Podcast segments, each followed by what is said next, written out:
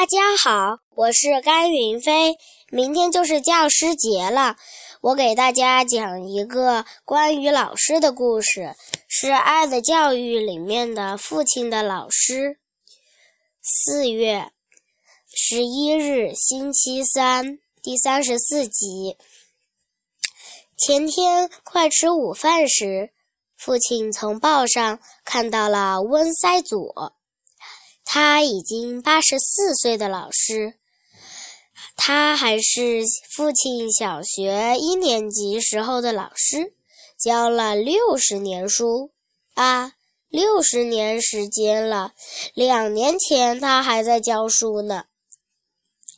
他住在孔多维，乘火车一刻一个钟头就到了。爸爸和我们边吃饭边说。埃里克，你陪我去看望我的老师好吗？昨天早晨九点多钟，我就和父亲来到了火车站。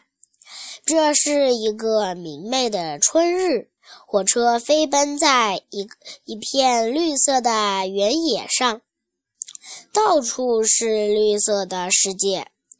一个小时后，我们到了孔多维。我们走上一条小路。两旁树篱上的鲜花盛开着。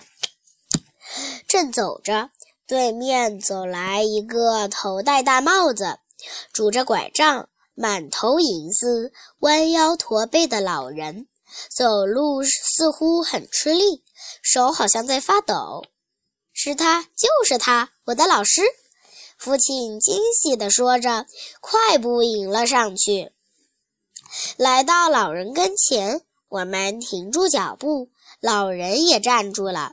老人气色还好，眼睛仍然炯炯有神。父亲摘下帽子，很恭敬地问他：“您是温塞佐克洛克洛塞蒂先生吗？”老人见问，他也也摘下帽子来，回答说：“是的。”他声音有点发颤，请问你是谁？父亲激动地一下握住老师的手，说：“我是老师从前教过的学生。老师好吗？我是专程从都灵过来看望您老人家的。”老人以惊异的目光注视着父亲，说：“真难得你来看我，真对不起。”请问你你的名字？父亲把自己的名字以及老师教他的年代都告诉了老人。老人低着头沉思了一会儿，忽然激动地大叫了起来：“阿尔布托·博蒂尼，工程师的儿子！记得你家就住在德拉孔索雷塔街，对吗？”“对对对，就是那里。”父亲高兴地回答：“啊啊！”老人抱住父亲，一头白色的头发贴在父亲的肩上。父亲忙将面额贴在老师的额头上。“快跟我来！”老人转过身，领我们到他住的地方去。很快，我们就来到一所有两个门的房子跟前。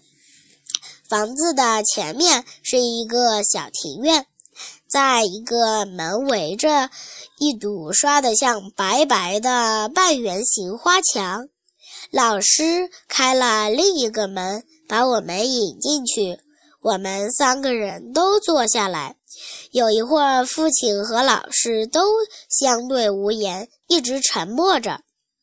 博迪尼，记得有一次你和你母亲来我这里，你就坐在左边靠窗口的位置呢。当年你的一一头卷发，现在还在我眼前晃动呢。啊，你是个非常活泼的孩子。二年级时，你患了喉头炎。围着一条大围脖，打那之后已经四十年，四十年了，真难为你还记得我。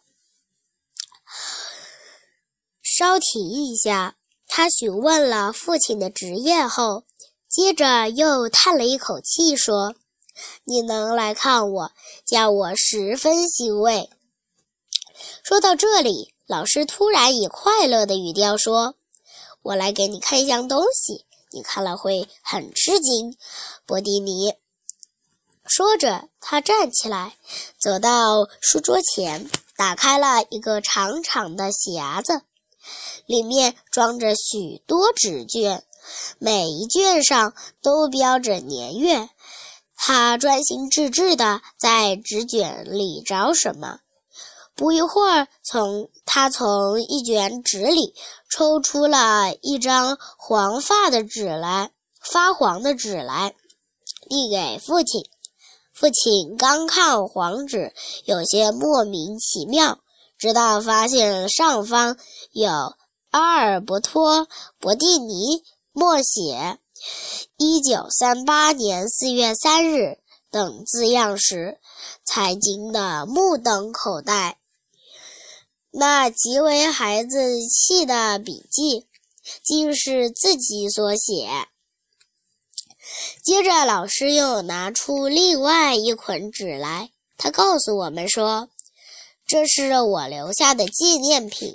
每年我都要把每个学生的作业留出一张来，标上日期，按照年代顺序排列起来。”每次我把纪念品打开翻阅时，都会回忆起种种往事。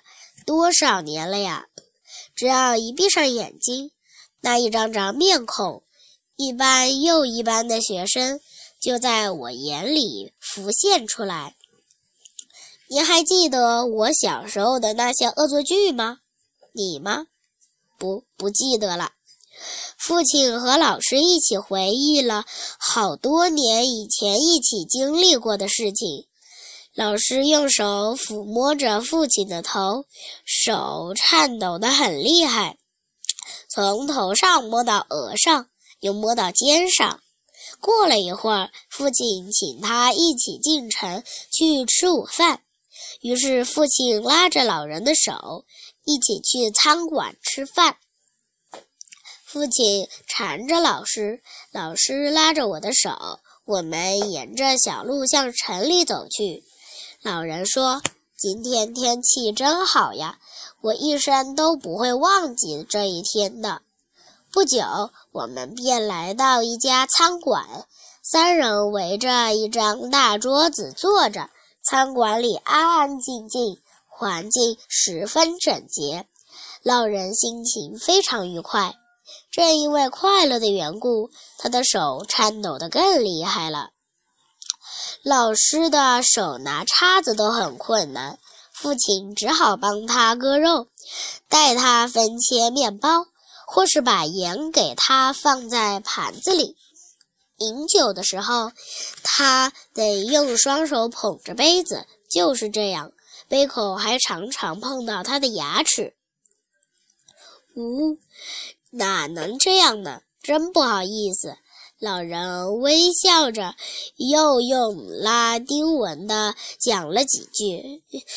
最后，他举起杯子来，杯子在他手中摇晃着，严肃着说：“为了你和孩子的健康，为了对你的母亲纪念，请干了这杯，为老师的健康干杯。”父亲握着老师的手说。餐厅的主人和另外几个人望着我们在微笑，好像他们也为这种师生之间的情谊而感到高兴。离开餐厅已经两点多钟了，老师送我们到火车站，父亲缠着他，他又拉着我们的手，我替他拿着拐杖，三人一道在大街上走着。当我们走进车站时，火车就要开了。再会，老师。父亲吻着老师的面颊告别说：“再会，谢谢你。”再会。老人说着，用自己颤抖的双手拉着父亲的一只手，紧紧地贴在胸前。父亲让我先进了火车车厢。就在火车刚刚启动的那刹那间，父亲从老人手里拿过那根粗糙的手杖，而把镶有银头、刻着老人名字的精致手杖递给他，说：“留作纪念吧。”老人想把拐杖再换回来，但父亲已经跳进车厢，把门关上了。再会，老师。再会，好孩子。这时，火车徐徐开动了。下次再见吧，老师。父亲恋恋不舍地说：“恐怕没有下次了，孩子。”会的，一定会有。明年我还来看您。老师的身影渐渐消失了。谢谢大家。